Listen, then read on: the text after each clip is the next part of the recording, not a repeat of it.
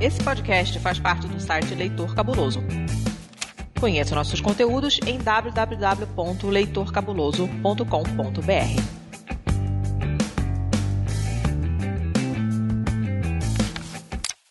Este programa faz parte da campanha O Podcast é Delas 2019, uma iniciativa criada para inserir e promover mais mulheres na mídia podcast. A campanha ocorre sempre no mês de março e essa é sua terceira edição. Para encontrar mais podcasts participantes, procure pela hashtag, hashtag o podcast é delas 2019 ou hashtag o podcast é delas nas mídias sociais e siga arroba o podcast é delas.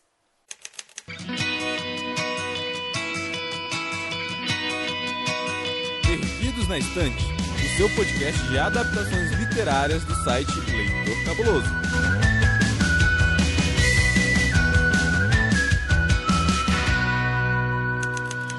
Olá para você que está nos ouvindo. Está começando mais um episódio do Perdidos na Estante. Eu sou Domenica Mendes e esse é um dos poucos e raros casos onde a série é bem melhor que o livro. Eu sou a Letícia Dacker e eu não sei lidar com festa fantasia. Eu sou a Juliana, eu amo podcast e tô aqui para botar fogo na discussão. E é com esse time maravilhoso de mulheres super poderosas que a gente vai falar sobre a obra Pequenas Grandes Mentiras, Big Little Lies, iniciando então o episódio número 26 do Perdidos na Estante, o seu podcast de adaptações literárias do site Leitor Cabuloso, que mais uma vez traz uma obra escrita por uma mulher que é simplesmente fantástica. Eu não sei quem é mais fantástica, se é a escritora, se é a história, se é o livro, se é a série, não sei, gente.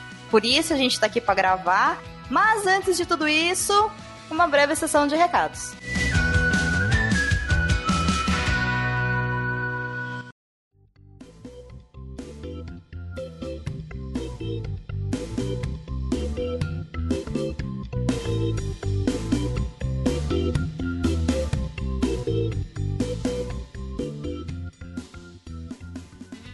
Pois então, muito bem, senhor Basso. Preparado para mais uma sessão de recados do Perdidos na Estante? Sim. Nossa, gente, a gente troca a Priscila e fica o mesmo ânimo para recado. É, viu só? Você me trocou da última vez pela Priscila, agora aguenta. Bom, tudo bem.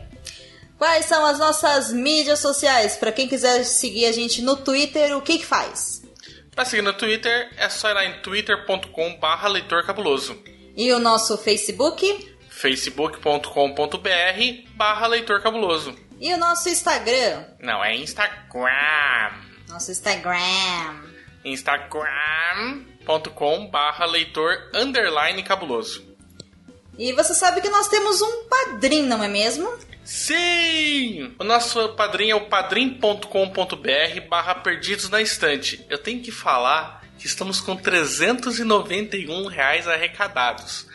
Isto é, faltam apenas 19 reais para eu ser substituído por um ouvinte do Leitor Cabuloso que contribua com no mínimo 10 reais por mês. E aí vai estar aqui no meu lugar. Só falta. Gente, mais 19 reais vocês me tiram daqui. Olha só que campanha, hein? Tira a Priscila também. Tira a Priscila. Putz, cara, é. É sério, gente. Pra quem puder nos apoiar a partir de um real por mês, um realzinho no seu cartão de crédito ou através de boleto bancário, você já ajuda o podcast Perdidos na Estante e o site Leitor Cabuloso a continuar existindo. Então é só entrar lá no link que o Basso falou agora há pouco e fazer a sua doação. E saiu o episódio novo do Covil de Livros, no episódio 110. Eu com mais o fabuloso do Sidney Andrade, né, falamos sobre o Mistborn, o Império Final, né, o primeiro livro da trilogia do Brandon Sanderson. Tá o link aqui no post. E também saiu um episódio especial do Cabuloso Cast, onde eu, Lucien e a Beatriz Santos falamos sobre Frankenstein. Link no post. Não sei se vocês viram, mas o Lucien e o Igor tá com um novo canal, né, o Luz Camera Pixels, lá no YouTube, e eles estão fazendo análises incríveis sobre séries de cinema, ou filmes, ou algum outro assunto. O vídeo da vez é sobre Mad Men, o triunfo do sistema. Tá assim, incrível, gente. É um vídeo de 5 a 6 minutos com texto muito, muito, muito, muito bom. Link no post. E eu também estive lá no podcast The Libraries Open falando com os meninos sobre o primeiro episódio da nova temporada de RuPaul's Drag Race. Para quem gosta do seriado, para quem gosta de mim e para quem gosta dos meninos, ouve lá, link no post. E dessa vez não é somente a senhorita Domênica que foi convidada para outros podcasts. Eu também fui. Hahaha, aguenta essa. Eu estive no Multiverso X número 38 falando sobre indicações de diversos livros e é óbvio eu fui lá indicar Flecha de Fogo. Link no post. E por falar em Rodrigo Basso aparecendo em todos os podcasts por aí, ele também esteve presente no É Pau é Pedra número 77 falando sobre a quarta temporada de Black Mirror. Link no post. E sem mais delongas, gente, um bom episódio para vocês. Ah, esqueci de um detalhe. O que, que você esqueceu? Infelizmente, nós não teremos leitura de e-mails e recados ao final desse episódio, porque. Meu Deus do céu, eu não me conformo com isso. Como assim? A gente lutou por essa meta e você vem falar pra mim que não tem episódio, não tem leitura de comentários. Por quê? Porque pra ter leitura de comentários eu preciso de comentários e ninguém comentou. Ô louco, gente, pelo amor de Deus. Então vamos ali, ó. Vai ali na caixinha de comentários lá no site do Leitor Cabuloso, né? Vai até no episódio, deixa algum comentário lá, participe de alguma coisa, porque senão não vai ter esse espaço mais. E deixando bem claro, gente, que esse episódio é super bacana, tem um conteúdo bem interessante, então dessa vez dá pra comentar, tá? Então eu tô esperando o comentário de vocês, então é isso. Bom episódio, até daqui a pouco. Até!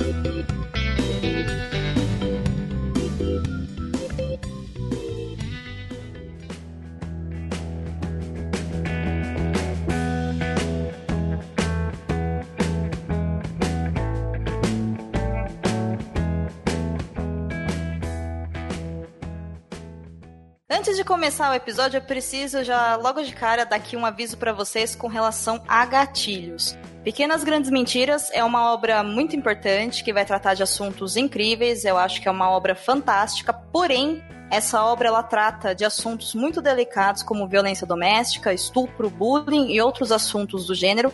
Então eu peço que, caso você esteja ouvindo e isso seja um assunto delicado para você, se você tem alguma algum trauma com relação a isso, se isso pode ser um gatilho, por favor, para esse episódio agora. Vão existir muitos episódios do Perdidos que você vai poder ouvir e que não vai tratar desses assuntos, tá bom? E, por favor, né, cuide da sua saúde mental, o CVV tá aí para isso, procure ajuda se você precisar. O segundo recadinho é que esse episódio faz parte da campanha O Podcast Delas 2019.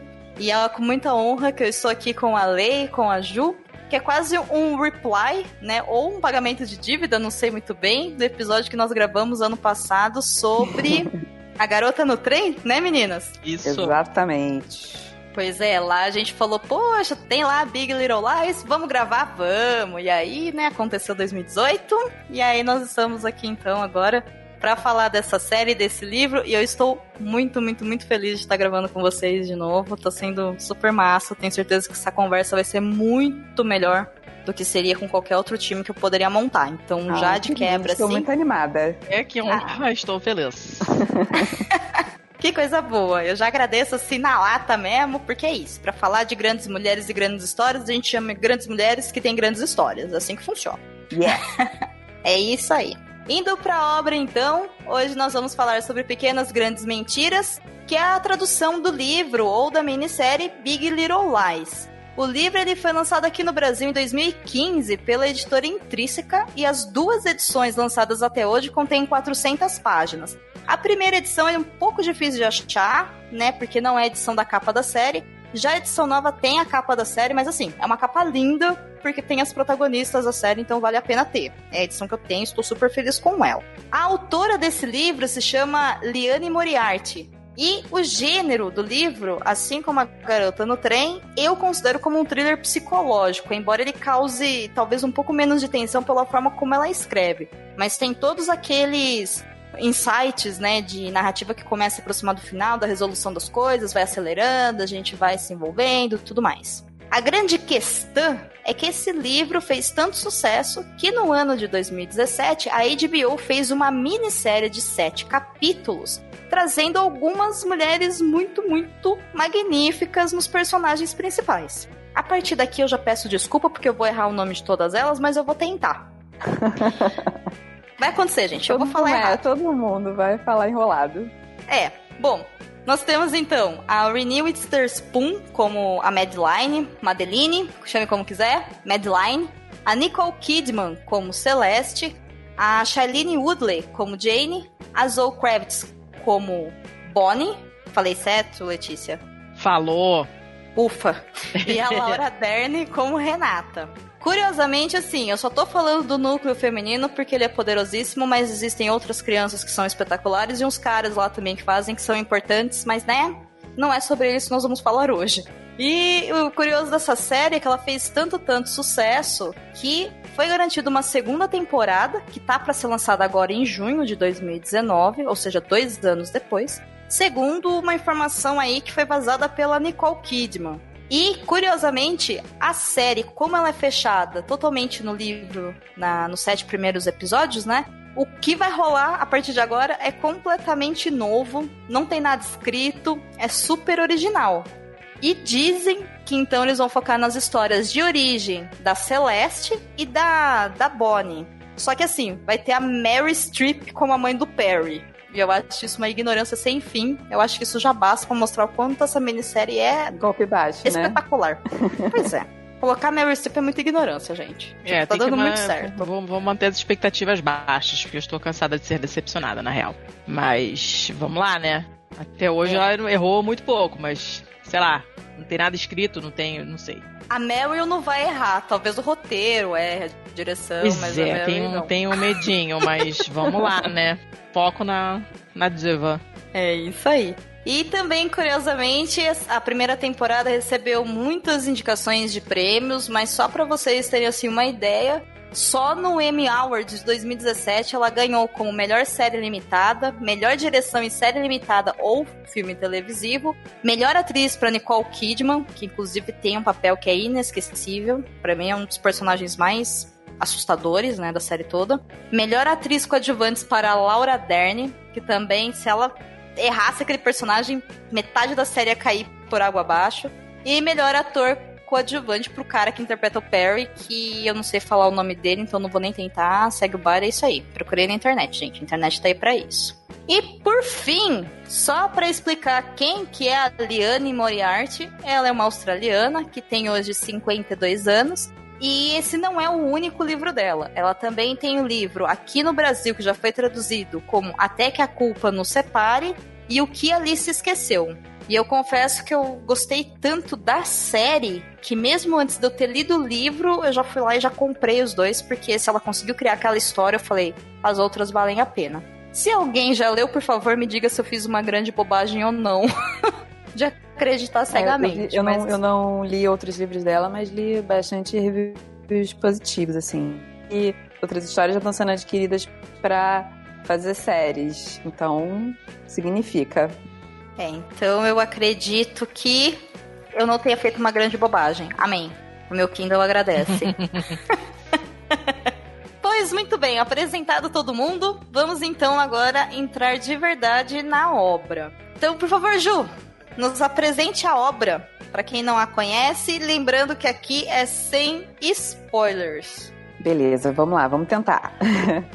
o livro ele trata de três histórias que acontecem paralelas, né? A gente tem histórias de três protagonistas que ocorrem separado e, e ele se divide em, na história dessas mulheres e o ponto de vista de outras pessoas. Elas têm, todas elas têm filhos que estão começando no seu primeiro dia no, no colégio de uma cidade que fica na praia, lá na Austrália. E o livro conta sobre a, a perspectiva de cada uma delas, assim, do que elas são para o mundo e do que elas são, na verdade, a mentirinha que elas guardam e que a gente vai descobrindo aos poucos. Falei bem? É isso? é, é isso. O primeiro episódio, logo ali no começo do livro, né, começa justamente com elas indo para uma reunião do jardim de infância com os seus filhos. Então, a primeira impressão que a gente tem é que vai ser uma história sobre mães. Não que não deixe de ser. É, porém não é só isso.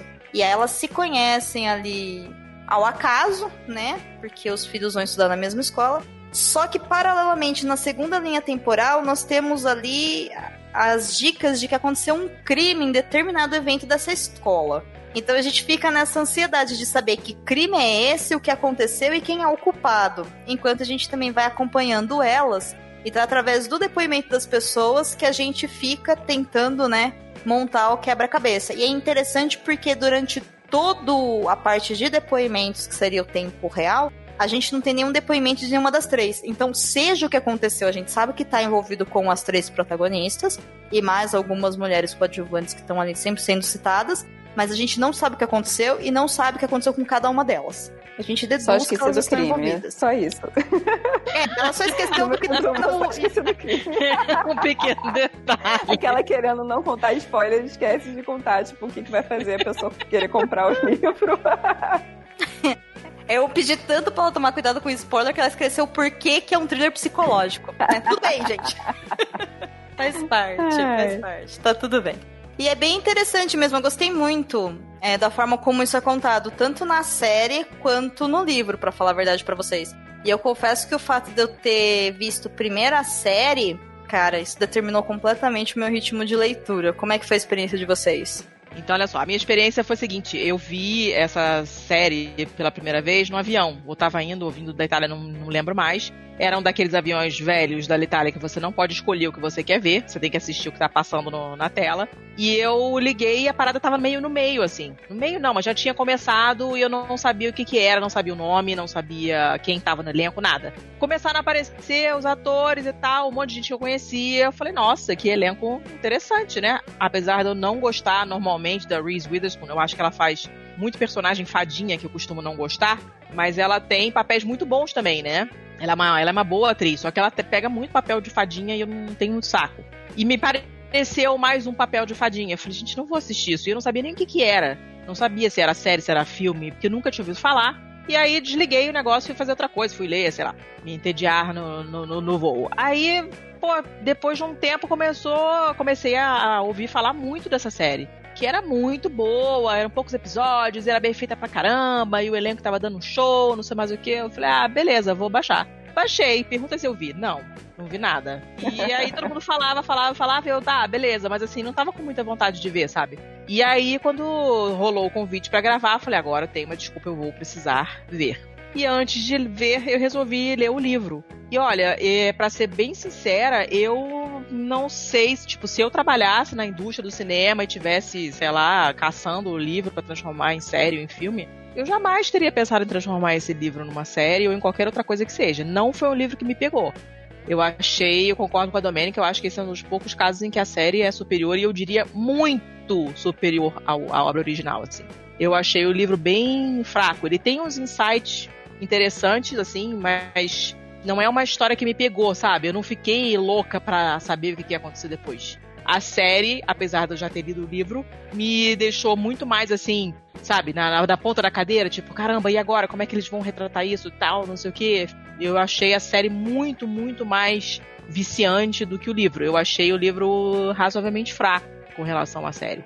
Mas estou feliz de ter visto porque a série realmente é sensacional. Vale a pena ter lido antes também. Nunca julgue uma série no avião.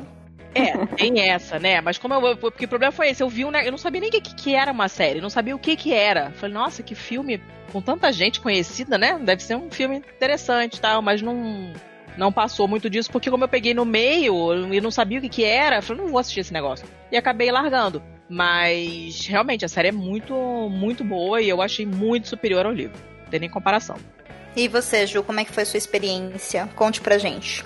Então, eu também ouvi muito falar da, da série, de que era boa, não sei o que e tal, e, e tava passando, né, semana a semana tinha uma menina, tem uma menina que trabalha comigo, que ela tava acompanhando, porque não, não foi tudo de uma tacada só, né? Quem acompanhou a série na HBO, cada semana via um episódio e ficava se imagi- imaginando o que que, que que vinha, né? Então ela vinha me falando assim, tipo, ai, muito boa, não sei o que lá, eu fico assistindo. E meu marido também, ele acabou começando a assistir comigo e tal, tal, tal, tal, tal. Aí eu falei, bom, como ela tem um livro, eu prefiro ler o livro antes do que ver a série. Mas eu já tinha visto que tinha Nicole Kidman, que tinha Reese Witherspoon, então eu falei, cara, não vou conseguir é, ler o livro sem imaginar elas, mas isso tudo bem, assim, eu gosto de imaginar do Zé- a Jane, por exemplo, eu não tinha visto, não conhecia a atriz, não tinha visto, então imaginei minha própria Jane, né? Mas eu preferi esperar, ler o livro primeiro, depois que eu ter... Engraçado é que para gravar aqui com vocês, eu tinha começado a ver a, a série. E eu não sei o que aconteceu, assim, eu acho que o povo falou tanto da série que eu acho que eu fiquei com muita expectativa, assim. E aí eu, na metade, no, no quarto episódio, fiquei muito irritada e parei de ver, porque tava me irritando. aí eu falei, não, vamos gravar, vamos gravar, vou ver tudo. Aí terminei, na verdade, de ver a série, assim, para gravar aqui com vocês, então tá tudo fresquinho na minha cabeça e eu discordo, eu não gostei da série. Por vários motivos que eu posso falar aqui, então por isso que eu falei que eu vou botar fogo na discussão hoje. Olha só. É, é que assim, eu não sei muito bem o porquê que é, mas é difícil você adaptar ou escrever thrillers psicológicos e segurar a atenção da pessoa, né? Quando eu fui assistir a série, eu não tinha a mínima ideia do que se tratava. Eu comecei o primeiro episódio, continuei vendo, continuei vendo. A hora que acabou a série, eu olhei e falei: Meu, isso aqui é uma história sobre sororidade. Sabe? Se eu pudesse definir o que é Big Little Lies, eu falaria isso. Você passa Sim. sete episódios de uma hora, então você passa sete horas, ou você passa 400 páginas para entender o que é sororidade. Por que, que eu não gostei tanto do livro aí nesse quesito? Eu acho que ele traz algumas coisas, depois eu posso falar na parte dos spoilers, que não se encaixa nessa questão de sororidade tão clara. E existe uma questão ali no finalzinho do livro que eu olhei e falei: putz, Liane, eu sei o que você tentou fazer, mas não, aqui não era a hora de fazer, sabe? Mas aí é claro, né? É a minha opinião enquanto mulher que tá consumindo isso. Mas eu achei uma baita de uma série muito boa. Mas ela também é bem esquisita, né? Ela parece uma espécie de documentário, assim, ela não tem uma qualidade muito muito de série, com um acabamento incrível, uma fotografia maravilhosa, embora seja bonito, mas parece que é meio caseiro a forma que é feito. Eu não sei explicar. É, sim, sim. Ele tem, é, a fotografia é bem, é bem diferente mesmo, mas eu gostei muito. Eu achei que deu uma, uma coisa, um aspecto mais realístico, né? Porque Hollywood é muito claramente falso, sabe? Né? É é muito ridículo. Porque a gente sabe que tudo ali é ridículo, ridiculamente falso. E me deu. Pra, a, minha, a impressão que eu tive foi de uma coisa mais autêntica, de personagens mais autênticas, de casas que são possíveis. Né? Enquanto que normalmente as casas e os lares em Hollywood são lares onde claramente ninguém jamais morou, porque não tem nada fora do lugar, não tem nenhuma pintura descascando, não tem né, nenhuma porta de armário capenga, não tem nada no chão. Eu achei que deu um ar de naturalidade maior esse tipo de fotografia e a cenografia em geral. Eu achei tudo muito mais possível, mais crível. E isso acaba deixando mais interessante a história porque você consegue se identificar melhor com os personagens. A história inteira fica mais crível. E eu gostei muito, e é muito bonito o cenário que eles escolheram, apesar de ser diferente do cenário do, do livro. É, é, um cenário muito bonito, né? A, comecinho, a abertura, o passeio lá de carro, o trajeto de carro, e todas as cenas na praia, e as casas com vista pro mar, e tá. é muito bonito esteticamente, ela é uma série muito bonita. Eu achei Sim. bacana, gostei da fotografia Sim. muito.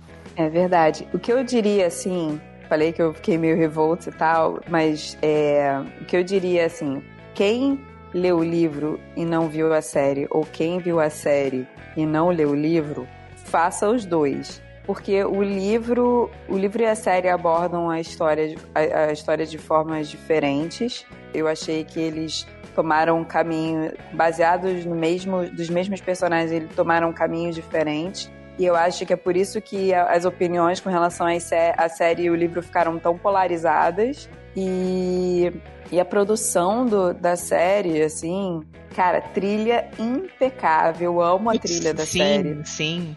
A Demais. fotografia, o elenco, a atuação, assim, eu acho que, que vale a pena assistir pela porque a produção realmente foi incrível. Só realmente a adaptação que para mim pegou, mas assim, vale muito, muito a pena ler e assistir. É, eu só fecho essa parte do episódio dizendo que a adaptação ela funciona tão bem se você não for esperando uma coisa fantasiosa, como bem disse a Letícia, né, uma coisa mais real, que você vai olhar pessoas famosas que você conhece de outras histórias sendo gente como a gente, sabe? Então, você realmente vê uma mulher ali que, nossa, é tão bela como a Nicole Kidman, sabe? Você vê uma mulher ali que é forte como a Madeline e ok, aí você vê ali uma mulher que é forte e tem uma outra forma de analisar a vida e construir suas relações pessoais e profissionais e também seu casamento como a Bonnie, sabe? Por aí vai. Então, e as crianças também são muito reais, embora as crianças, não sei, eu acho que ali é delicado porque trabalhar com criança em filme sério sempre é complicado. Mas sim, vale a pena assistir a adaptação e vale a pena ler o livro. Mas talvez isso aqui seja um pouco polêmica, mas se eu tiver que falar assim, nossa, o que, que eu faço se eu puder só ter uma chance? Assista a série. Basicamente concordo, é isso. Concordo, concordo, plenamente.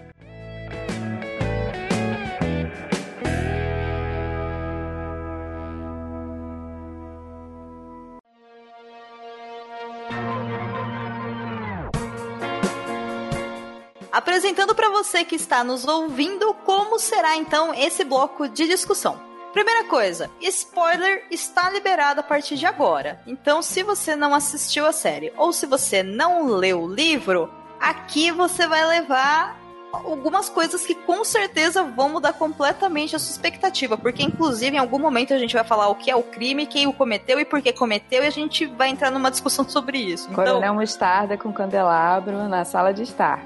Pois é. Boa, Ju.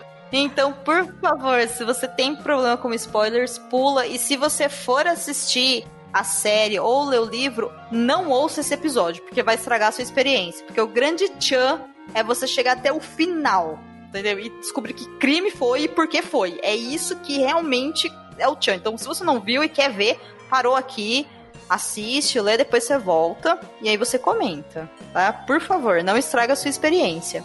E aqui o bloco vai ser feito da seguinte forma: cada uma de nós vai escolher uma das três protagonistas e nós vamos trazer, um para as outras, um ponto importante na história. E aí, as três coadjuvantes, que vai ser a Bonnie, a Renata e a Abigail, elas serão tratadas no bloco exclusivo para os padrinhos e madrinhas. Por questão de tempo mesmo, gente. Essa obra tem muitos temas que são importantes. Daria para fazer uma série sobre cada tema que ela trata mas nós temos apenas um episódio. Então, se você quiser ouvir, você já sabe, gente, tem que assinar o padrinho do Perdidos na Estante, tá bom?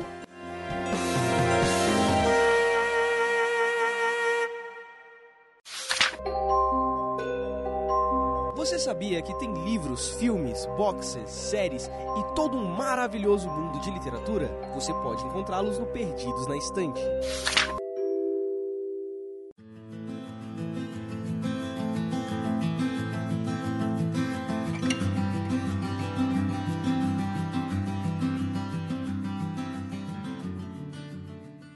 Então vamos lá. Senhorita Juliana, qual das três personagens você escolhe? Eu escolho a Madeline. Vamos começar com a Madeline. Justíssimo. O que você pode nos dizer sobre ela? O que, que te chamou a atenção na história da, da Madeline? A Madeline foi a personagem que eu mais gostei no livro. E eu acho que foi por causa dela que eu odiei tanto a série. Porque eles mudaram totalmente o arco dela. Totalmente, assim. Sim, sim. Ela, ela no livro era o alívio, sabe? Porque a gente tem duas histórias super pesadas e ela era a ponte entre essas histórias e era o que tornava o livro um pouco mais leve, sabe? Ela, ela tinha os conflitos dela, ela tinha a questão com a filha, que assim, o arco dela no livro é: eu fui largada pelo meu ex-marido que não quis saber da minha filha e agora eu tenho tenho o dilema de ou eu falo para ela o que ele fez para mim e, e, eu acabo prejudicando a imagem de pai dele, que ele vou, veio a tentar re, reconstruir com ela, ou eu sofro aqui e vejo minha filha preferindo ficar com ele e com a, com a nova mulher dele e fico insegura, me sinto mal e tal, tentando reconquistar essa filha que tá mudando e eu não sei o que fazer né? E ao mesmo tempo ela é uma pessoa que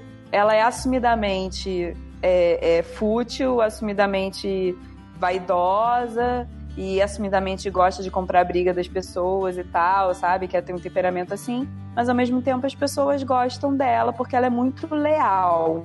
E essa lealdade foi o que eles simplesmente pegaram, jogaram, amassaram, jogaram no lixo na série, porque aí ela vai lá, trai o marido, é, o marido, o marido que também era super leve, na, no livro ele, pô, tava tudo bem para ele, tava tudo certo, ele via lá as coisas dela e não, tudo bem, acatava, não sei o que lá. Ele ficou pesado na série, sabe? Ele ficou, os dois ficaram pesados, eles ficaram ali, eles ficaram pesados. Aí eu fui ler por que que eles fizeram isso, assim. Pelo que eu li, a Reese Witherspoon, ela achou que a personagem era muito perfeita no livro. E ela não ia ter nenhum desafio, ela achava que a personagem ninguém é perfeito assim e tal, então ela resolveu colocar ali algum desafio para para tentar de alguma forma tirar essa perfeição. E aí eu achei que eles pesaram muito, assim, na mão e distorceram totalmente o personagem dela. Então eu fiquei muito chateada. Eu achei Nossa. totalmente desnecessário. Quando começou a rolar essa, esse babado da traição dela, eu falei, por quê? Isso não serve a absolutamente nada. Não, é, não faz evoluir a história para lugar nenhum. Tem, e o cara é chatíssimo. O cara, o cara era muito mala. É, não, não serve para nada. É todo um, um, subplot lá que não serve para absolutamente coisa nenhuma. Não avança a história, não tem nada de interessante, não, não, não nada, não serve para nada. E tirou o foco do. O Nathan ficou perdido, o ex-marido dela ficou perdido Sim, ali. Total. Tipo, ele né? não tinha. Por que, que botaram o cara ali se o foco era o outro cara que ela tava traindo o marido, sabe? Ficou gente demais ali para tentar administrar. É, a, a Madeline no livro, eu acho que ela tem uma, uma questão muito importante, principalmente na relação dela com a Jane, né? Porque ela, ela tem essa característica de proteger as pessoas que ela acredita, ou as aliadas dela, ou as mulheres que ela ama, enfim. Ela faz isso pela Celeste também, e ela cria essa rixa aí, que, é, que, na verdade é o grande tchan da história, que a gente sabe que em algum momento da história virou dois times, né? Madeline versus Renata. E aí você fica numa baita de uma tensão, imaginando como é que as duas se prejudicaram em algum momento. Isso é uma das coisas que me pegou quando assisti a série. Né? Eu acho que ela acertou bastante nesse ponto e eu acho que o livro também. Essa questão da traição, para falar a verdade, eu só lembrei hoje que existiu porque eu peguei para reassistir só o último episódio. Porque chegou num ponto que eu falei, cara, será que eu tô confundindo? Né? Será que eu tô criando as coisas enquanto eu tô assistindo de novo a série? Porque eu assisti essa série quando ela saiu em 2017, então não não tá muito fresca, eu não lembro de muitos detalhes, né? Mas como eu terminei de ler o livro hoje, eu falei, meu, será que foi assim? Eu não lembrava, por exemplo, do final da Bonnie como tá no livro. E aí eu vou falar sobre isso no, no bloco respectivo, né? Mas aí eu fiquei, será que eu tô confundindo também as outras meninas? E aí eu fui ver e eu vi que realmente a adaptação ela mudou algumas coisas. E eu concordo com vocês que esse post de traição é super desnecessário.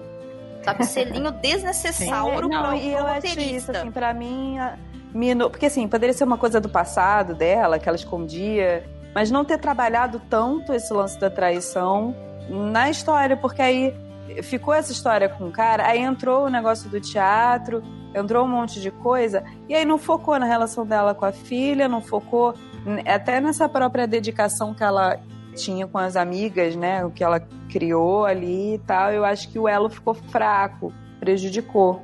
É, só que assim, é, eu acho que essas mudanças elas são um pouco justificáveis se a gente pensar que, por exemplo, a Madeline ela tá basicamente em todas as cenas importantes, né? E provavelmente é porque a atriz é uma das produtoras da série, então ela escolheu realmente a mulher mais forte do livro. Ela é a mulher mais forte do livro, na minha opinião, assim, a mais equilibrada. Mas ela, né? mas ela é uma espécie de cola social no livro também, né? Porque uhum. é, bem, é, bem, aquela cena dela chegando e cumprimentando todo mundo. Ela conhece todo mundo, todo mundo conhece ela, e a filha dela é igual a ela.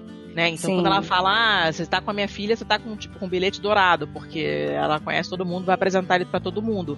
E ela é assim também né? Então, tipo, eu acho normal, porque ela tá realmente metida em todos os arcos, ela tá enrolada com todas as histórias, né? Ela sabe ela é aquela que, que faz amizade com a Jane, então através dela que a Jane também fica amiga da Celeste, né? O babado da Renata, esse grupinho que se forma é Madeline e Renata, então tem o pessoal que está com ela, né? Todo o negócio da escola, a, a questão de defender o filho da Jane, não sei, ela toma as dores das pessoas, né? Sim. E isso que a gente tava falando, dessa coisa da, da, lealdade, e ela meio que é a cola social mesmo, até o momento em que rola essa, esse cisma com, com a Renata e fica um, um, time contra o outro, mas tudo passa por ela, na verdade, porque as picuinhas todas têm ela no meio, ela reage demais a pequenas coisas e cria um, um problemão. Só, eu só queria, tipo, passar despercebida e ela vira e traz toda a atenção pra, pra Jane no momento que ela compra uma briga. É, é ela que move tudo, né? Ela, ela que bota tudo em movimento na, na história toda, é ela, na verdade. Sim, sim, porque a Jane tem uma história muito pesada, como a Ju falou, e a Celeste também tem. A gente sabe da história da Celeste porque é mostrado desde o início que acontece com ela. Agora, as pessoas ao redor da Celeste não têm a mínima ideia do que tá acontecendo. Né? Inclusive a própria Madeline.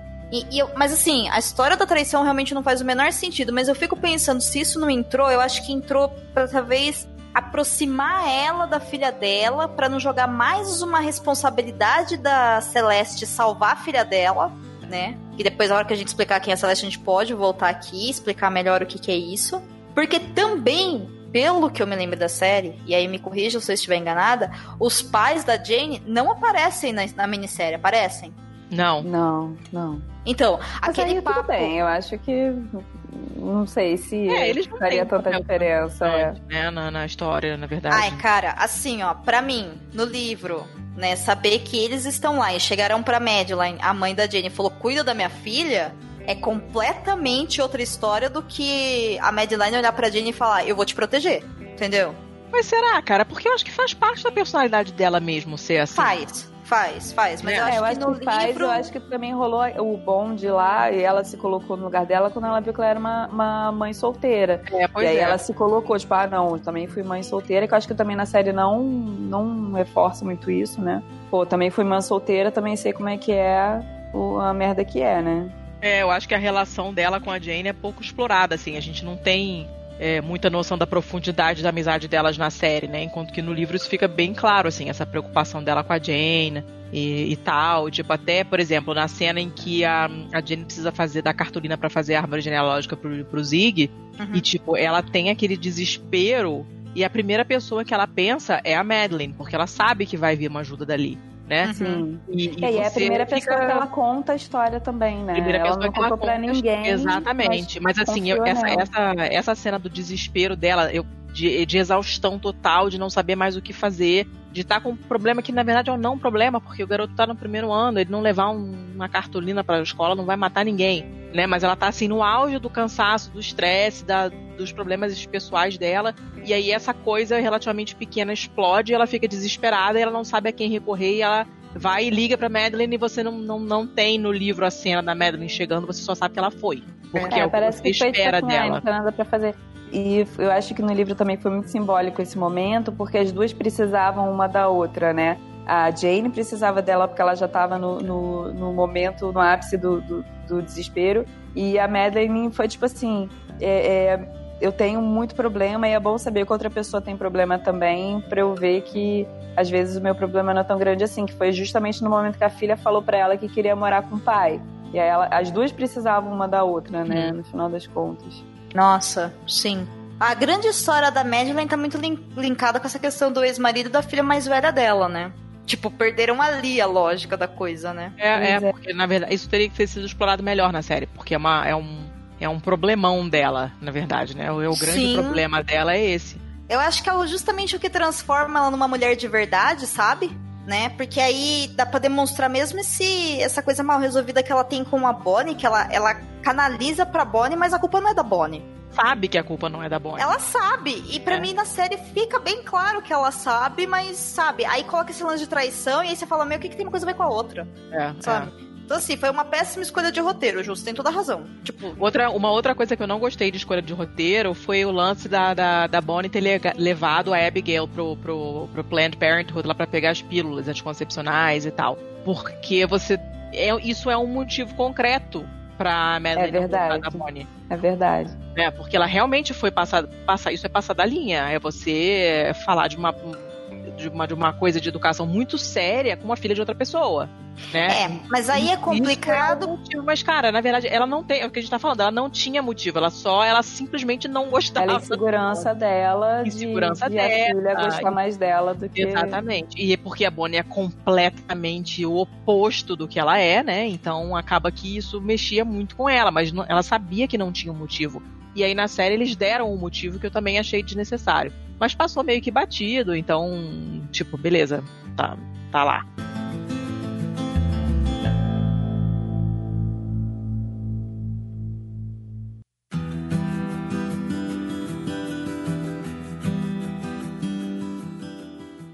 Vamos lá, senhorita Letícia Pistola. É, eu vou falar da Celeste, porque eu Imaginei. acho. Imaginei. É, ela tem uma.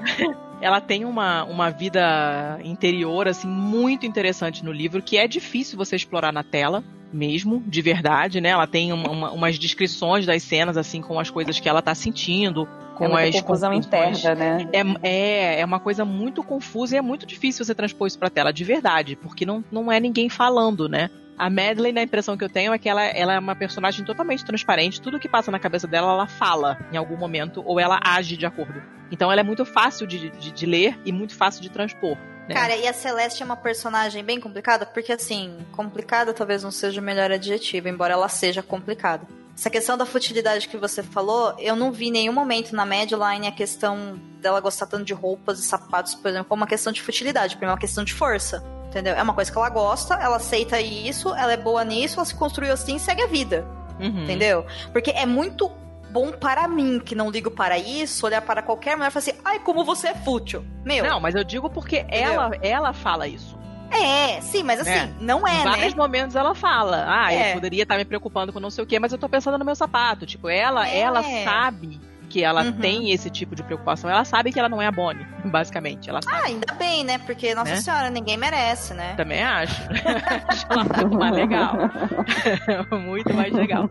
E a Mas- Celeste, ela tem a questão da beleza, né? Ela é, uma É. mulher perfeita, né? Ela é incrível. E todas elas falam isso o tempo todo. Tempo e aí a todo. Celeste não precisa se preocupar com beleza, por quê? Porque ela já é bonita, Uhum. entendeu? Então, É, a- essa coisa, a Celeste me, me fascina muito como personagem, porque essa. Ela, ela encara essas coisas, é, esse fato dela ser muito bonita, dela ser casada com um cara bonito, dela ter rios de dinheiro. Ela encara tudo isso de uma maneira muito plácida, né? Quanto que a gente. Eu, eu pelo, pelo menos, né? E a maioria das pessoas extremamente bonitas que eu conheço, que observa a pessoa, ela, joga com isso.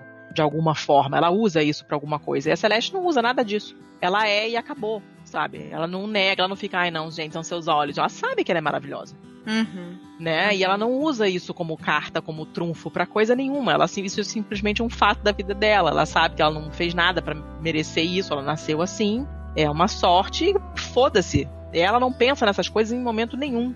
Não, É, até né? pelo contrário, né? É. Ela, ela ficava no livro, ela ficava incomodada. Ai, será que eu tô me esbanjando muito? Será que eu tô Exatamente. sendo muito conveniente? Que é uma Ai, postura não, bem eu falei- diferente, né? Da maioria das É. pessoas que a gente conhece que é muito bonita e muito rica e famosa e casada com um cara maravilhoso e tal. E não sei se tem a ver com o fato de dentro de casa as coisas serem diferentes, sabe? Não, não tenho certeza. Eu acho que é uma coisa dela mesmo, nata.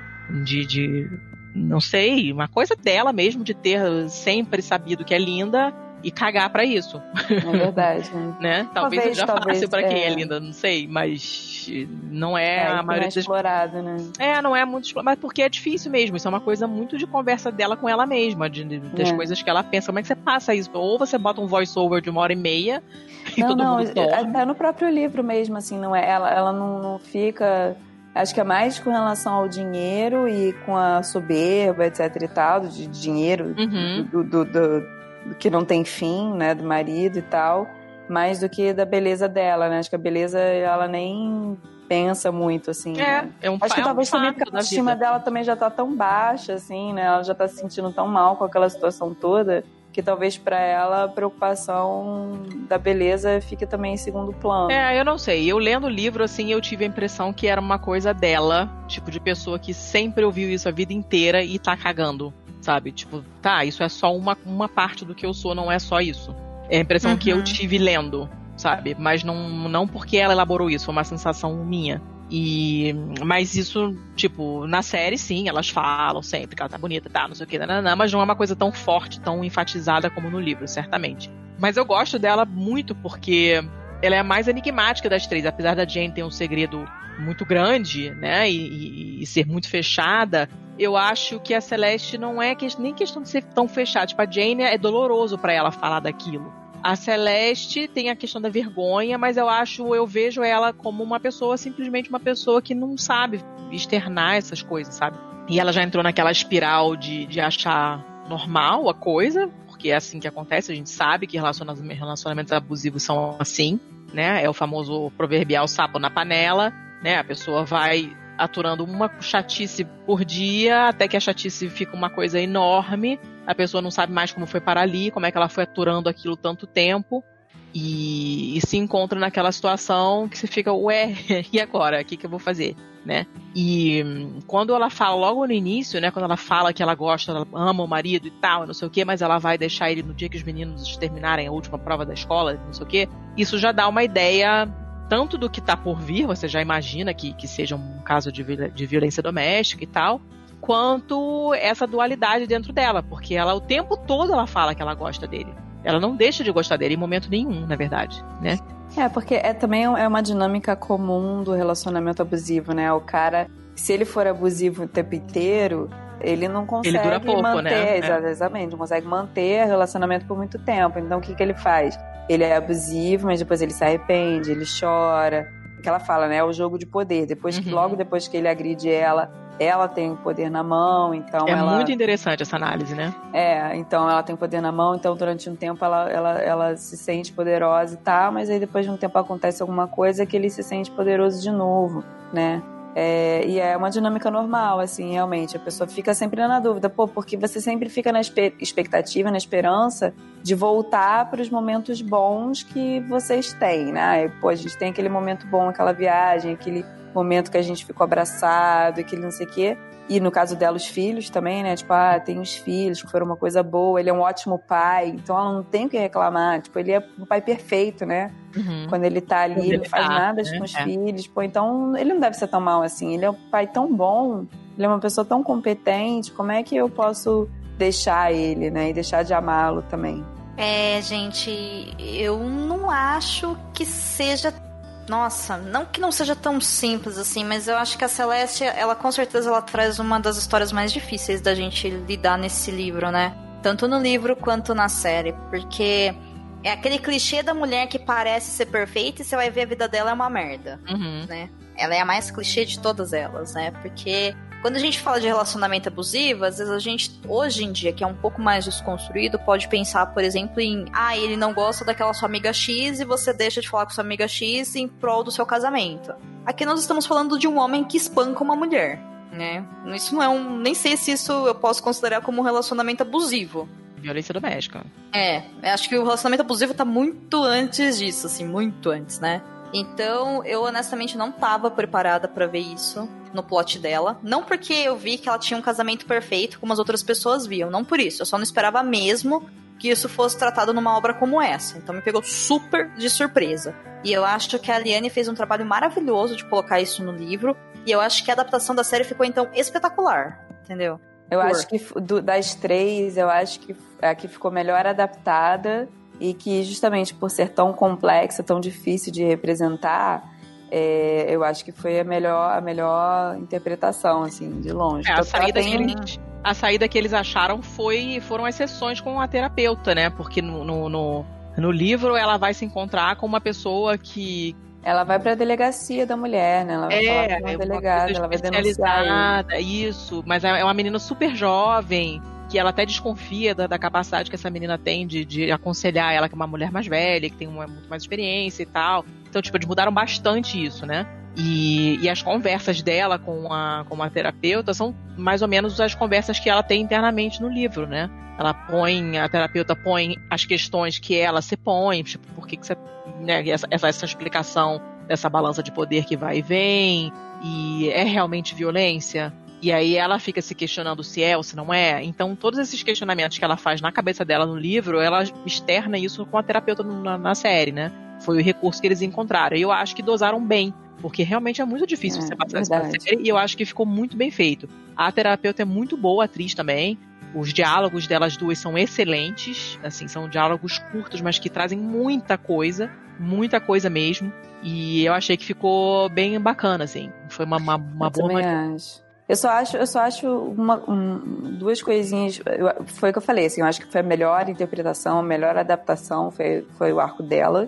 Só duas coisinhas me incomodaram um pouco, que foi, tipo, eu acho que escalou muito rápido, porque no livro ela falava, ah, ele não bate no rosto, ele não bate na cara, ele, ele apertava o braço. Ai, ele- isso é meio escondia, complicado. Ju. Não, isso Aí é logo no primeiro, logo no primeiro, na primeira cena que aparece, dá um tapão na cara dela. Eu falei, pô, mas é porque justamente o lance de ser velado, de ser um, um segredo, de ser uma coisa que ela conseguia disfarçar tão bem para as pessoas, era justamente o fato que ela escondia por debaixo da roupa. Uhum. E o fato dele não bater no rosto dela era o que ajudava ela a esconder tão bem, entendeu? E aí é. só no final realmente quando ele tava, a parada escalou de uma forma muito bizarra, foi quando ele foi lá e bateu na cara dela, entendeu? É que assim, né, no, no livro ela fala mesmo, ah, ele não me bate no rosto.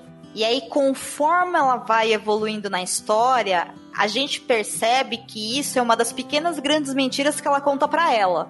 Porque ela olha pro sofá e lembra do dia que uhum. ele apertou a cara dela no sofá. Então, sim, ele bate no rosto. Aí ela vai não sei aonde. A marca do. É, se ele bater no rosto dela, ele não tem, ela não tem como. Como esconder, como vai esconder. ficar. É, a roupa não consegue esconder. esconder. Gente, claro que consegue, porque existem milhões de mulheres que apanham dos maridos enquanto a gente tá conversando agora e elas escondem isso no rosto sim com maquiagem. Por favor. Aí já é inocência da nossa parte achar que não tem como esconder. Infelizmente. Ai, cara, não sei não.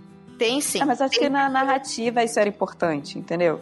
Na sim, mas eu acho que ali é um jogo mesmo que a autora faz e que aí é uma interpretação minha.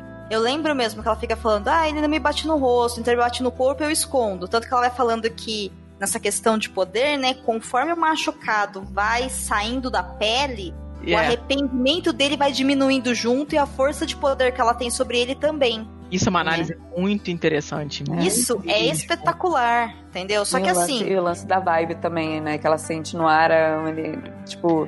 Sim. E, ele é no momento ela bom. falou alguma coisa e mudou a. E ele é muito bom nisso, porque você vê a transformação na cara dele. É, e existe uma outra questão que eu acho que é muito importante também nessa questão da violência doméstica da Celeste, que é essa questão que tanto na série quanto no livro tem, que é na cabeça dela, a violência doméstica seria se ele, sei lá, tacasse a cabeça dela no chão todos os dias ao ponto de quase matar ela. Então nem ela consegue entender o porquê que ela que tem uma vida perfeita e marido perfeito e filhos perfeitos apanha do marido. Ela sabe que ele está errado, ela sabe que ela é uma vítima, mas ela não consegue se reconhecer como uma vítima porque ela não consegue reconhecer ele como um agressor. Entendeu? É, ela tem ela tem de violência também. É, né? Exatamente. Eu acho que ela tem também a dificuldade de se reconhecer como vítima, é por tudo isso que vocês já falaram, porque ele é um ótimo pai, porque uhum. ele é, é, tem aquela casa maravilhosa, ele enche ela de presentes, ele cuida de tudo. Então, tipo, ela tem liberdade. E ele se arrepende. Dela, né? E ele se arrepende, ele volta sempre, se arrepende, chora, se ajoelha no chão e não sei. E tipo, é imediato, né? Ele enche ela de porrada e na mesma hora ele vem, abraça. Ele percebe. Na Sim, como hora. qualquer cara abusivo. Faz um monte Exatamente. de coisa, acaba com você, percebe que fez, vai lá e te abraça e fala, nunca mais vou fazer. Aí passa Exatamente. uma semana, tá fazendo de novo. Então ela tem, uma, tem eu acho que ela fica botando realmente na balança isso, tipo, ah, ele faz isso, mas, mas o sexo é ótimo, mais ele é ótimo pai. Mas quando ele não tá, é tudo maravilhoso. Mas ele tem dinheiro pra caramba e eu tenho uma vida super confortável apesar disso não ser uma coisa muito pesada para ela, né? Você não, não sente isso como sendo uma, uma variável das mais importantes, mas é claro que tem um certo peso. Né? Tipo, em momento nenhum ela fala, ah, eu adoro não precisar trabalhar. Pelo contrário. Né? Ela abandonou o emprego por causa dele, né? É, é da carreira, né? Mas isso é, mas tipo, ela não, não, não fica claro que tem um, um uma coisa de ah, é, eu tô com ele pelo dinheiro, né? Isso não, não, me parece uma componente super importante, mas é claro que tem uma certa importância, porque ela tá fora do mercado já tem um tempo, patati patatá. Então tem uma, uma, uma, uma, uma espécie de score mesmo que eu acho que ela fica fazendo na cabeça dela, tipo, ah, ele faz isso, porém também faz isso. Ah, é, é sempre muito né? difícil pra gente julgar, porque com certeza todas nós aqui né? Conhecemos mulheres que passam por algum tipo de agressão, é, espero que não física, mas às vezes psicológica. Uhum. E é assim mesmo que funciona. Mas eu acho que é interessante trazer à tona essa questão da dificuldade que ela tem de se entender, porque ela, ela quer que isso acabe. Né? Então, sim, ela fala depois que eles brigam, tanto sim, que no ela, começo ela, ela fala, um né? final na cabeça dela, ela sabe quando vai acabar. Mas isso. aí durante o livro ela fala, mas eu sei que eu nunca vou deixar ele. Porque eu gosto dele. Não, então, mas aí é que tá. É, é, justamente esse jogo psicológico que é complicado, porque ela vai entendendo que ele tá fazendo isso, tanto que ela fala várias vezes também que, ah, mas eu também bato nele, né? E aí, quando ela fala também bato nele, para mim vem uma coisa do tipo, eu tô tentando me igualar a ele na violência, ao mesmo tempo que ela sente culpa por bater nele. Porque a gente não tem em nenhum momento o pensamento do Perry. A gente tem o que ele fala. Uhum. A gente não tem a mente dele, do que que atinge ele, por que que ele age assim na história. Isso não é trabalhado em momento algum. E ainda não, bem porque, né? Tem um lance lá do que ela fala com ele, né, que ele sofreu bullying. Ah, então, mas né, de novo, é, né? Ela tentando justificar não, é. de ele é, fazer essas coisas, né? Isso, então. Pai, ele sofreu bullying, ele tinha alguém que defendia ele e tal, então Uhum. ele era muito inseguro. Tá, e por É, isso, quando na a mulher. Série, na série eles fazem o contrário. Na série ele, ele verbaliza. Que, o que no livro eles foram fazer terapia e acabaram achando ridículo e foram embora. E ela voltou sozinha depois para resolver isso na cabeça dela.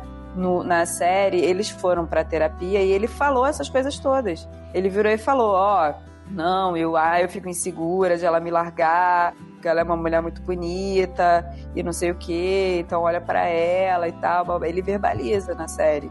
E aí eu não sei até que ponto foi pra deixar claro, foi pra justificar, ou é o ponto de vista que ele achava que era. Não, Ju, olha, assim, na boa, velho. Eu acho que isso daí é só. Meu, eu tô andando na rua, eu atropelo alguém. Ai, foi sem querer. Ai, nossa, sem querer, porque quando eu sofri uma coisa, quando eu tinha 5 anos, todo dia eu espanco minha mulher, quase até matar ela. Mas olha, sem querer, desculpa, amor. É, e ela mesmo também falava, ah, eu no livro, né? Ah, eu tinha um irmão mais velho, a gente tava sempre brigando, talvez se eu não tivesse esse irmão, eu não Tá. brigasse de volta. A gente vai, vai arrumando artifícios pra tentar justificar. Tá, É, pra as desculpar, pra coisas, tentar né? justificar o crime uma dele. coisa- é isso que eu tô falando, É, né? é, é. Então, é isso que é importante que eu queria trazer à tona. Porque, assim, sim, a Celeste ela é uma personagem complexa, ela é complicada, mas a gente não pode perder em momento algum que ela é a vítima, ponto. E não há nada que essa mulher possa ter feito no mundo que vá fazer com que ela mereça apanhar do marido. Ponto. Ah, sim, Claro né? eu, acho, eu acho que isso fica bem claro, inclusive. Não, então Porque tá. é É, eu também acho. E- e até estão na uma pena- Dela. Eu acho até uma pena eles não terem explorado o lance dela ter procurado a delegacia na série. Eu entendia, eu não tinha entendido isso até você falar, Lê, que o, a psicóloga foi o artifício que eles usaram para tentar. É, é, tudo que ela ficava pensando no livro, que eles não conseguiriam colocar em palavras na série, é, eles usaram o artifício da psicóloga para isso. Mas eu fiquei muito triste, assim, de, de ter, ter sido muito ampassant ela ter mencionado que ia procurar. Na verdade, ela nem mencionou, é uma mulher que sugeriu que ela procurasse a delegacia e tal. Porque eu acho que ela, no livro, ter optado por, por procurar uma delegacia e. Porque uma coisa é você ir bus- buscar uma terapia para tentar resolver o problema. Outra coisa é você procurar uma delegacia, o que a sua intenção é denunciar Uhum. é, a pessoa, entendeu? É, a decisão já foi tomada. Quando você É, chega nesse ponto, você já, um já tem uma importante. decisão. Exatamente. Mas assim, eu acho que no final das contas também poderia ser muita coisa pra colocar na série mesmo. Cara, eu acho que não prejudicou, não, porque, tipo, não, não daria pra ela ter essa. pra externalizar essas coisas todas com a personagem do livro, com a mocinha lá, a counselor, não sei o quê. Não, não teria como. Sim. Porque não tem esse tipo de conversa, elas não têm esse tipo de relação. A moça é super novinha, é, ela não quer conversar com a garota porque acha que a garota não vai entender. Tipo, não dava pra construir esse tipo de conversa com essa personagem. Teria que eles teriam que mudar muito a personagem e provavelmente também não ia rolar, porque o papel dela não era esse, né? Então eu acho que não, não, não, não acabou não mudando muita coisa, não prejudicou a história, não prejudicou o arco, não, não deixou de fazer sentido. Eu acho que eu gostei dessas escolhas que eles fizeram, assim. Você consegue acompanhar o desenvolvimento da personagem, por que que ela chega no ponto de tomar a decisão de pegar um apartamento e tal. E achei que foi uma saída bacana, gostei. Nossa, honestamente, pra mim no livro eu tinha certeza que ela tinha ido atrás de uma psicóloga também. Olha. Não, Não sei foi se é outro lado porque da eu vi- cidade pra É, procurar foi uma delegacia. Não, que foi em outra cidade, ok, eu entendi É. tudo isso, que ainda tem um cara que vê ela em cima do colchão, ela fica assustada, tudo isso daí pra mim tá ok. Uhum. Mas eu tinha certeza que era uma psicóloga que ela tinha ido, e ela não tinha botado fé na psicóloga porque ela era mais nova que ela. Não, Sabe, porque ela, tanto que ela ela- até falou na delegacia, ela falou, tipo, ah, esse meu caso é diferente do caso que você tá acostumada a ver, assim, que na delegacia as mulheres É. geralmente são, tipo assim, com marginal, sei lá, são, são caras perigosos, não sei, o meu caso é diferente, interessante. Aí a menina fala, senta lá, Cláudia, né? É, exatamente. O meu caso não é tipo esse, assim. Na verdade, é uma coisa muito mais. Gente, no livro que eu tô aqui, ó, eu tô com ele aberto. Tá aqui, capítulo 33. A primeira frase é: Vocês têm arma em casa? Perguntou a terapeuta. Como disse Celeste, você disse armas, ela está conversando com uma terapeuta.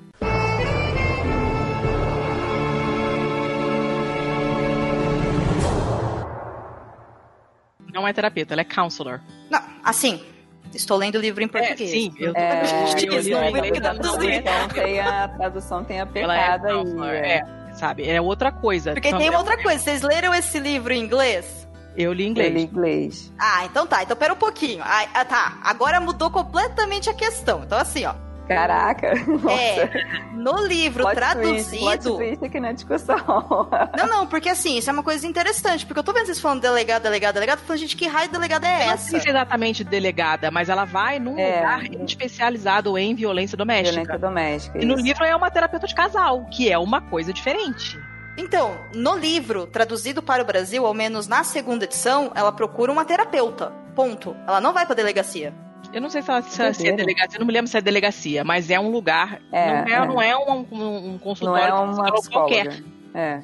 né? Bom. Quando você faz uma terapia de casal, não, não, não necessariamente já par- tá partindo do pressuposto que tem violência doméstica. Mas num lugar onde Sim. é especializado em violência doméstica, você sabe que tem violência doméstica.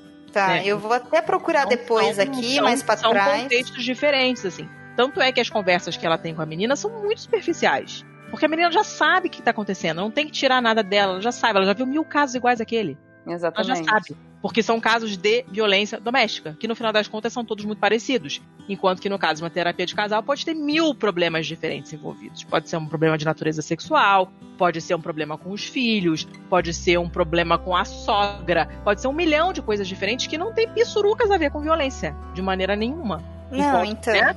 Então tem uma diferença no, no tipo de ajuda que ela procura, né? Quando ela chega no livro no ponto de ir num lugar que é especializado em violência doméstica, na minha cabeça é, já deu. Ela realmente Então, vai fazer gente. alguma coisa sobre isso. É, pode ser que na tradução tenha se perdido essa questão dela ter ido procurar um lugar que era especializado em violência doméstica. Eu não lembro disso.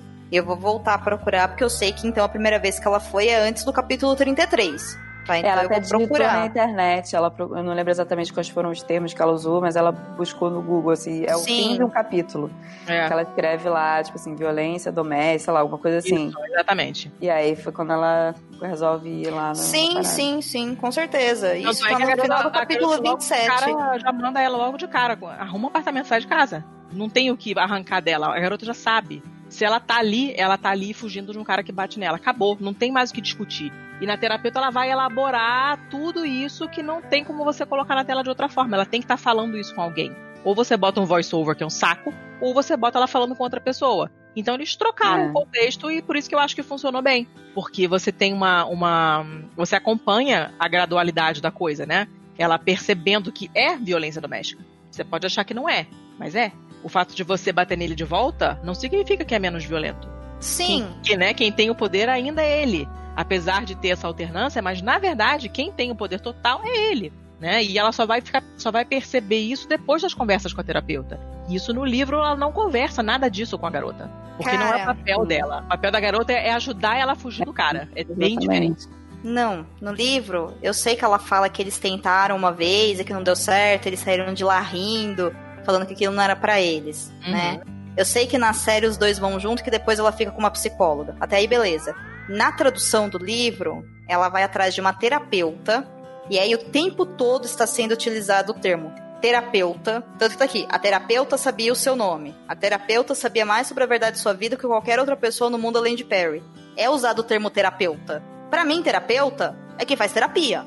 Ponto. Pois é. Existe alguma outra possibilidade, aí já me foge do conhecimento, tá? Só que, de fato, o que eu achava estranho é que no, nessa questão da, dessa sala de terapia, esse lugar, ela fala que existiam alguns cartazes, entendeu? Tanto que tá aqui, ó.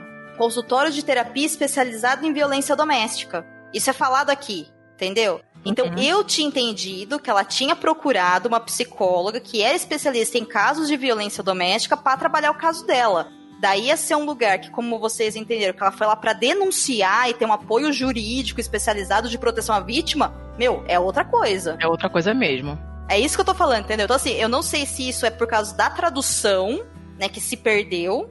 Mas aqui, o que eu li foi uma coisa completamente diferente. Tanto que eu tô com o livro aberto aqui, tá na página 176 e 177, é o capítulo 33. Entendeu? Mas eu tinha achado estranha essa questão que ela fala que tem cartazes e tal, mas eu falei, às vezes é porque a mulher é especialista nisso, ela coloca cartazes de conscientização. Sei lá, igual eu vou no dentista e tem lá, escova o seu dente. Entendeu? Uhum. Eu achei que ela só trabalhava isso. Eu, tanto que eu nunca imaginei aqui que tinha alguma coisa a ver com polícia, nem nada disso. Né? Porque Eu não pela sei, lógica. eu nem sei se tem a ver com polícia, mas é uma coisa tipo, é um lugar que a pessoa fala assim, amiga, sai de casa. Eu vou te dar aqui as dicas. Você É, vou um te dar aqui as dicas, exatamente. Em outro município, você arruma um emprego, você deixa as camas feitas e da, da, da, da, da. é uma coisa prática mesmo, tipo, papá, eu preciso saber como largar esse cara. Tá legal, eu vou te explicar como largar esse cara. Isso Tá. não é terapia, de maneira alguma. É, pra mim aqui na tradução isso tudo se perdeu, Pois tanto é, que ela não é terapia. Você falar, olha só, vou te explicar, você pega um apartamento e num outro nome e não sei o que. Isso não é terapia. Então, mas isso também não tá na tradução do livro, esses Pois passos é. que a Suzy ensina ela, entendeu? Isso tudo a gente sabe que ela fez porque ela faz. Tanto que a última parte desse capítulo, ela fala, a Suzy fala pra ela que assim, ele vai te bater de novo. Ela fala, ele vai. Ela fala, então da próxima vez a gente vai ter um plano. E isso Hum. é uma coisa que um terapeuta fala com você sim. Você leva assim, Sim. eu estou com problema X. E fala, então da próxima vez a gente vai tentar uma coisa nova. Isso Uhum. não precisa ser violência doméstica, isso pode ser qualquer, Qualquer assunto coisa. de terapia. É. Então até então eu olhei e falei, ok, é uma terapeuta, né? Ignorei o fato de que se você atende alguém com violência doméstica na teoria, eu imagino que você tinha- teria que denunciar, né? Embora Uhum. tenha aquele negócio de sigilo entre paciente e tarará, né? Mas se a vida dela tá em risco na teoria deveria. Ignorei isso daí, falo, segue o baile. Né? Tanto que quando ela vai alugar apartamento, tem um trecho que me marcou bastante, que ela fala que ela tá fazendo aquilo pra esfregar na cara da Suzy que ela é a menina perfeita da escola, que vai tirar ponto porque ela fez aquilo sozinha. Entendeu? Mesmo sem a Suzy ter pedido isso pra ela. Aí eu olhei e falei, nossa, ela tá tomando as rédeas da própria vida. Mas assim, Uhum. de novo, isso pode ter sido no trabalho de tradução, que pode ter passado uma coisa diferente. Mas enfim, flum flum, beleza.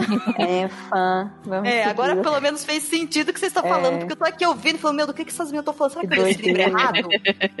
Só achei Fala. aqui o capítulo em que ela fala. Porque, olha só, eles usam, eles usam é, counselor também pro terapeuta, pro terapeuta de casal. Por isso que cagou a parada toda. Na tradução, eles usaram terapeuta para as duas coisas. Mas olha só, no finalzinho, tem ela googlando, como a Ju falou, né? Que ela digitou as palavras terapia de casal no Google.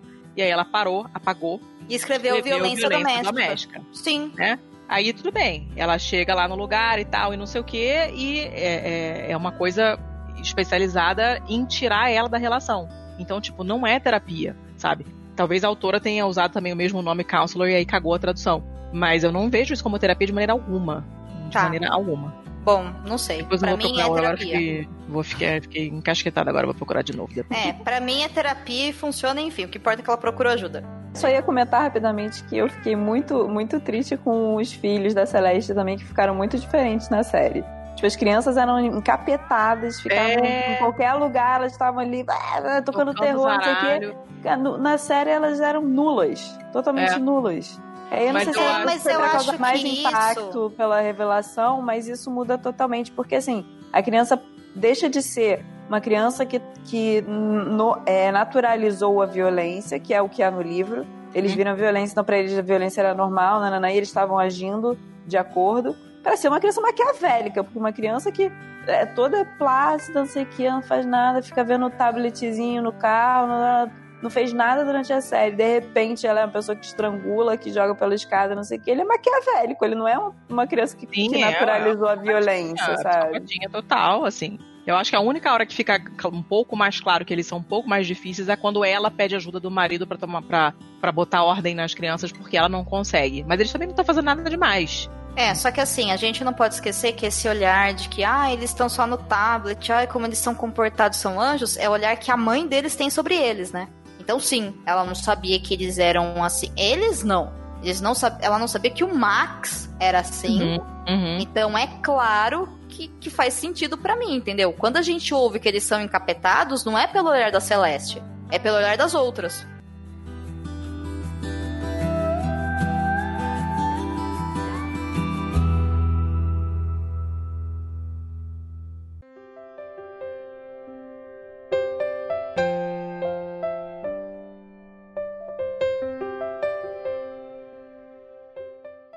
Pra Jane, a Jane é a terceira protagonista. E diferente das outras mães, a Jane, ela tem uma história também pesada, mas logo ali no começo que chama atenção é que ela é uma mãe solo. Então ela cria o seu filho Zig completamente sozinha. E ela é muito nova. Na história ela tem 24 anos. Eu acho que na série não mostra a idade dela, mas no livro ela tem 24 anos. E isso é muito marcado porque, como as outras mães são mulheres mais maduras, né, mais velhas, muitas pessoas acabam confundindo a Jane com uma babá. E aí depois logo começa, né, as teorias de porque a Jane é uma mãe tão nova e não sei o que, ou seja, não importa o que você faça, você vai sempre ser julgada e é isso aí mesmo, essa droga aí. A história da Jane é importante porque o filho dela, Zig, é acusado logo no primeiro episódio de ter cometido bullying que para mim isso não é bullying, isso também é violência, e pode ser que é uma questão mesmo de, de região, né? Mas é utilizado o termo bullying quando ele é acusado de estrangular, né? De tentar enforcar uma outra criança no jardim de infância, também de 5 anos, que é a Amabela, que é filha da Renata. A Renata é uma mulher muito poderosa, muito rica, muito ok. Falaremos dela no bloco especial para os padrinhos. Porém, é importante ressaltar que a Renata ela é como uma versão feminina do Perry que é o marido abusivo da Celeste. Então, por aí vocês têm noção da onde que o Zig, coitadinho, se meteu. E aí toda a escola acaba se dividindo justamente porque a Amabela e a Renata acusam o Zig, a Amabela não, a Renata fica acusando o Zig de ser o praticante de bullying, enquanto a Jane pergunta para ele e o menino é bem enfático em dizer que não, não, não, não fui eu, não fui eu, não fui eu. E isso vai causar aquela divisão que nós comentamos lá atrás entre os times Renata e Madeline. Passando isso, quando a gente vai realmente para a história da Jane, a gente acaba descobrindo o porquê que ela é uma mãe solo. E aí a gente tem a incrível descoberta de que ela foi agredida, né, sexualmente. Embora eu acho que isso na série ficou muito melhor retratado do que no livro, justamente por essa questão de que a gente acompanha o pensamento delas, então elas nunca conseguem ver realmente como é a questão de ser agredida ou não. Mas ela conheceu um cara um belíssimo dia quando ela era jovem e, né, foi ali praticar um sexo casual e esse cara tinha práticas é, sexuais que, dos quais ela não era muito adepta. Ele era um enforcador, por falta de uma expressão melhor. E ela não se sentiu confortável com isso no ato, e aí ele humilhou ela na cama e fez sexo com ela do mesmo jeito.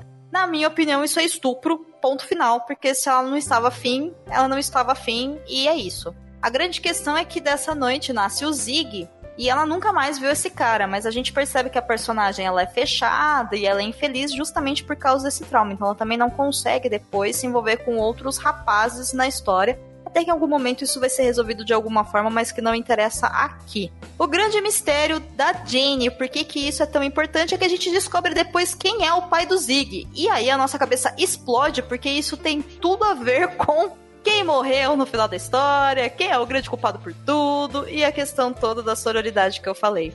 Então a Jane para mim é uma personagem também que se destacou bastante, né, justamente por causa da sua juventude e tudo mais, porque o caso dela é tão violento quanto o caso da Celeste, embora a gente talvez tenha uma maior facilidade para entender a violência que a Celeste sofre, porque ela é bem gráfica, né? E da Jane já um pouco mais é, dá para julgar um pouco mais, né? O da é Jane coisa... foi uma vez só, né? Na verdade. É. E a, e a, gente demora a entender exatamente o que aconteceu. Enquanto que no caso da Celeste, isso é mostrado repetidas vezes e vai escalando mesmo. Ou então você vai acompanhando, tem um. Tem toda uma, uma, uma estrada que essa, que essa coisa percorre. No caso da Jane, é uma coisa pontual. É, a Jane ela tem uma frase no livro, quando ela vai contar pra Madeline dessa questão né, de quem é o pai do Zig e tudo mais. Ela tem um momento que ela conversa com a Madeline sobre questão de beleza e que ela fala, né, que na hora que ele tava lá na cama com ela, ele ficou agredindo ela verbalmente, falando que ela era gorda e feiosa. Por que, que aí... isso não apareceu na série? Me expliquem. Não Ai, sei, gente, só eu que revoltos. Eu fiquei cara, muito revoltos. puta disso não ser tratado na série, mas porque, muito puta cara, mesmo. Porque isso é um teve ponto muito central.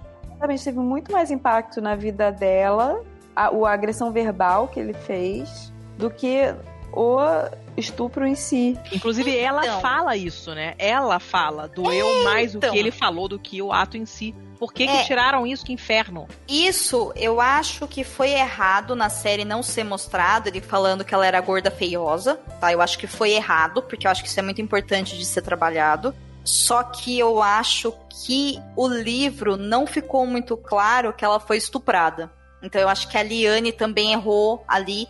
Eu demorei bastante pra entender o que, que. Cara, É, porque assim, acho- né? é. Olha o plot da Jane. Jane não poderia nunca engravidar. Aí um cara vai lá e estupra ela e ela magicamente tem um filho. Ah, o Zig é a melhor coisa que aconteceu na minha vida. Talvez se não fosse ele, eu nunca ia ter ele. Meu, você foi estuprada. Ponto. Entendeu? O cara, querendo ou não, se saiu Eu algo acho que, que, você poderia ama ser disso. uma construção tipo, tipo a Celeste, né? No, no- no primeiro momento ela não entendeu que ela tinha sido estuprada. Ela não entende mas até o depois final. ela, mas depois ela poderia chegar a essa conclusão de alguma forma, né? Mas É.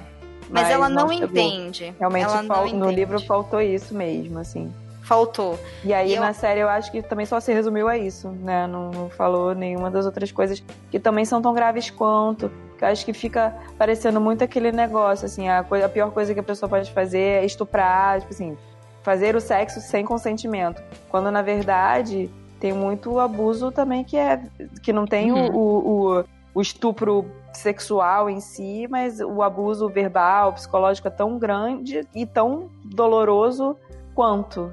Sim, então eu acho que isso é muito complicado. E aí a Jane, por exemplo, mim foi um brinde ler o livro, justamente por ver essa diferença aí, sabe? Da questão do como aquelas palavras marcaram ela pra sempre, sabe? Destruíram ela e tudo mais. Mas o fato da Liane não ter deixado claro que aquilo foi um estupro me deixou possessa em níveis insalubres, assim, sabe? Porque se você não tiver a mínima noção, a mínima desconstrução do que é um estupro, você vai pensar, ué, mas só porque ele falou que ela era feiosa e gorda, sabe? Então, não, eu acho que faltou um pouco de sensibilidade da escritora. E nesse aspecto, eu acho também que o final do livro da Celeste, ela dá uma cagada brava, entendeu? Eu acho que não, não ficou bem trabalhado a cena que a Celeste, por exemplo, bem no finalzinho vai dar aquela aquele depoimento pra falar de violência doméstica, ela olha pra um senhor e ela, e ela pensa, nossa, esse senhor também sofreu, só que ele sofreu por uma mulher. Que uma mulher cometia violência doméstica com ele. Então eu acho que eu tenho que contar minha história pra fortalecer ele. Eu pensando, sério, Eliane? Tipo, de verdade, assim, sem, sem conseguir preparar as pessoas, É o rude, sabe? né? É, eu, eu sei que homens também sofrem estupros e que homens também sofrem violência doméstica. Mas, gente, é uma questão de estatística, né? Existem outras Com formas de certeza. você trabalhar isso, né? Então eu olhei e falei, puta, cagou, sabe? Cagou, cagou, cagou, né? E eu olhei e falei, ah, não, tipo, não dá pra perdoar esse erro, sabe?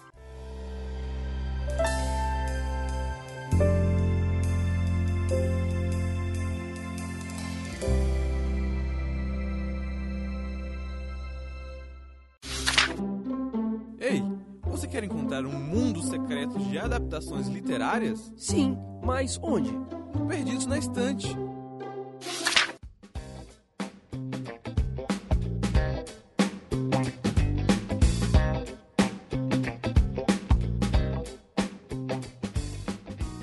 Chegando então ao final de mais um episódio do Perdidos na Estante, o nosso episódio número 26. Eu gostaria de agradecer essas duas mulheres maravilhosas que vieram com seus pontos de vista completamente diferentes dos meus, né? Então acho Estamos que isso para complementar. Claro, eu acho que o bacana da discussão é isso, né? A gente ter opiniões diferentes e poder apre- aprender juntas, umas com as outras, sem perder, né, o, o direito de falar, né, e de se escutar. Eu acho isso muito válido. Então, sem mais delongas, esse episódio não seria possível se não fosse graças a elas. Então, senhorita Juliana, muitíssimo obrigado por ter aceitado o meu convite, ter Imagina. participado de mais um Perdidos. Por favor, aproveite seus minutos finais, faça suas considerações e se tiver alguma coisa para divulgar aí nas internets e projetos de vida, assim o faça, por gentileza. Obrigada pela mais uma vez pelo espaço, deixar a gente falar aqui as nossas abobrinhas, as nossas pequenas opiniões singelas.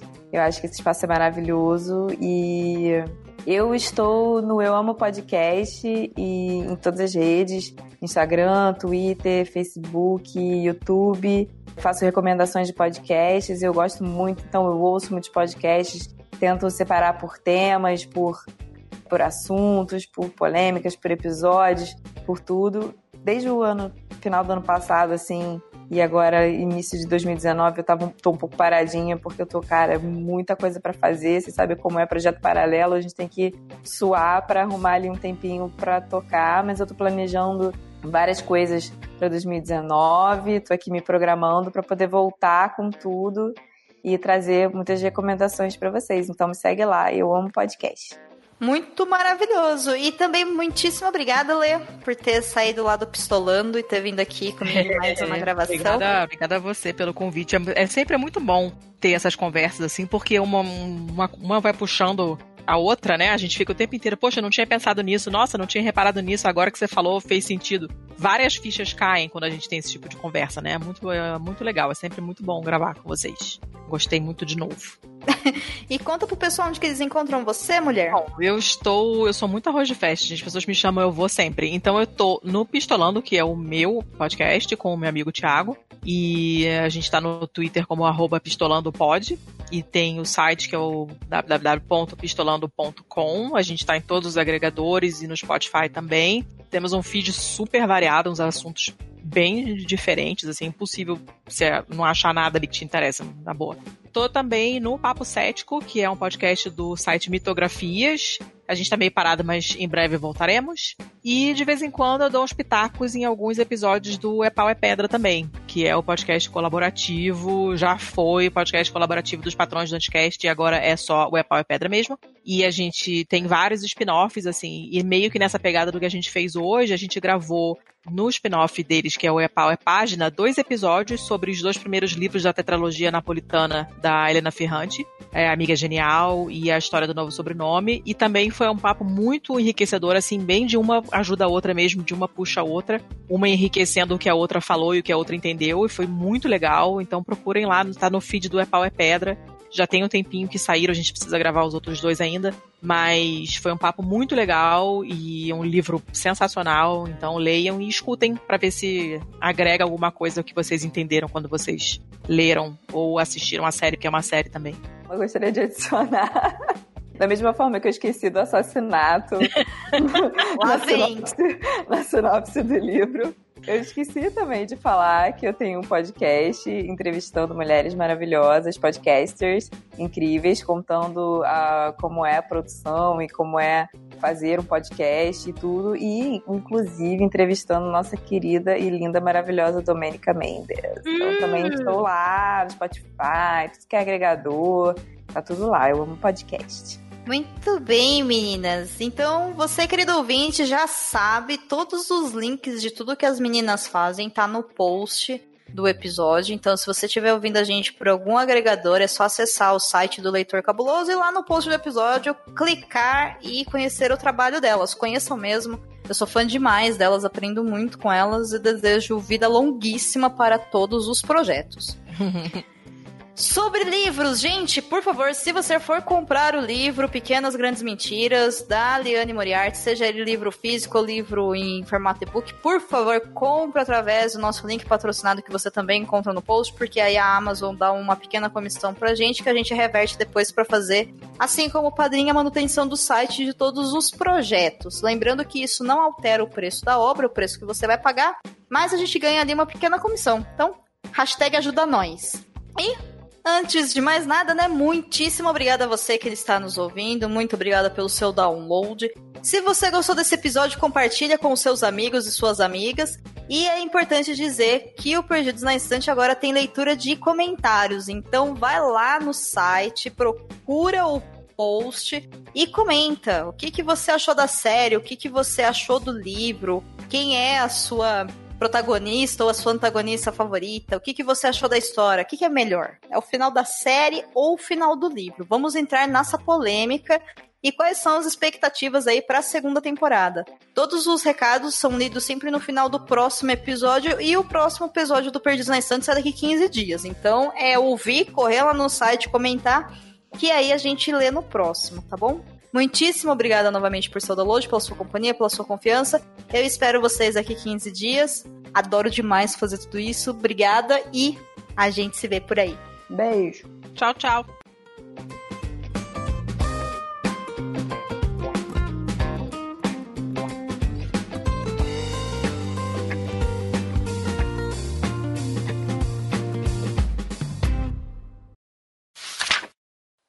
No episódio de hoje falamos sobre o livro e a minissérie Big Little Lies, também chamada de Pequenas Grandes Mentiras. O livro foi escrito por Liane Moriarty, tradução de Adalgisa Campos da Silva, lançado pela editora Intrínseca no Brasil. Apresentação: Domênica Mendes, Letícia Dacker e Juliana. Pauta: pré-produção, pré-edição e pós-produção: Domênica Mendes. Edição de Alice Santos. Leitura de recados: Domênica Mendes e Senhor Basso. Agradecimentos especiais aos nossos padrinhos e madrinhas, em especial aos queridos e queridas Camila de Souza Vieira, Carolina Vidal, Álvaro Rodrigues, Clécius Alexandre Duran, Edgar Egawa, Letícia Pierre, Ana Luísa Chinato Vassoler, Marina Kundratovic, Renato Farias, Ana Lúcia Merege, Daniel Malk e Luciana Barroso. Voltamos em 15 dias para o próximo episódio. Para não perder nada, assine nosso feed nos principais agregadores de podcasts ou no Spotify. Até lá!